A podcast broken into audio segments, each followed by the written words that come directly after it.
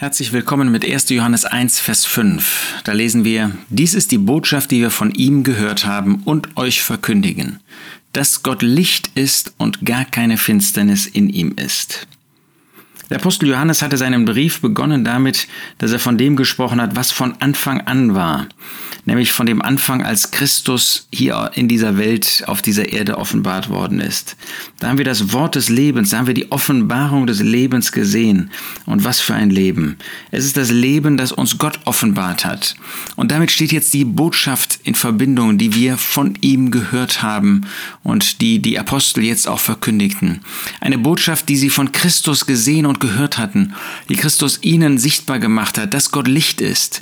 Gott ist Licht und in ihm ist nicht ein Funken von Finsternis. Licht und Finsternis schließen sich aus. Da, wo Licht in einen Raum geht, ist die Finsternis vergangen. Und da, wo Finsternis ist, da ist kein Licht. Aber der Apostel betont hier ausdrücklich durch die Negation, dass wirklich nicht ein Funke von Finsternis in Christus, in Gott ist. Gott ist Licht.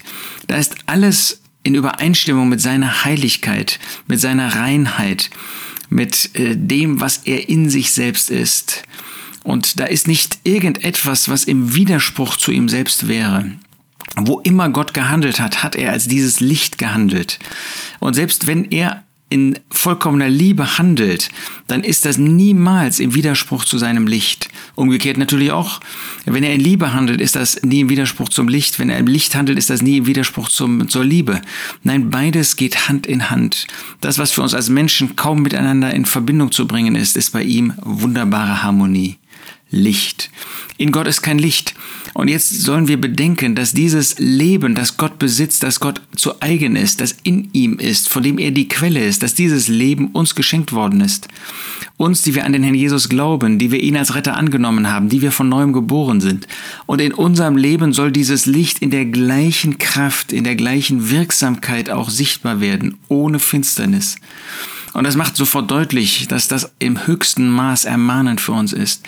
Ist in uns dieses Leben wirklich ohne Verbindung mit Finsternis oder ist nicht durch unsere alte Natur, die in uns ist, lassen wir immer wieder auch Punkte zu, die finster sind. Natürlich, wer an den Herrn Jesus glaubt, der ist in dem Licht. Der wird dieses Licht nie wieder verlassen, weil wir nie aus der Hand des Herrn oder aus der Hand des Vaters geraubt werden können. Aber ist nicht doch immer wieder in unserem äh, Leben von dieser Finsternis etwas zu sehen? Da wollen wir das bekennen und wollen das wieder meiden. Dies ist die Botschaft, die wir von ihm gehört haben und euch verkündigen, dass Gott Licht ist und gar keine Finsternis in ihm ist.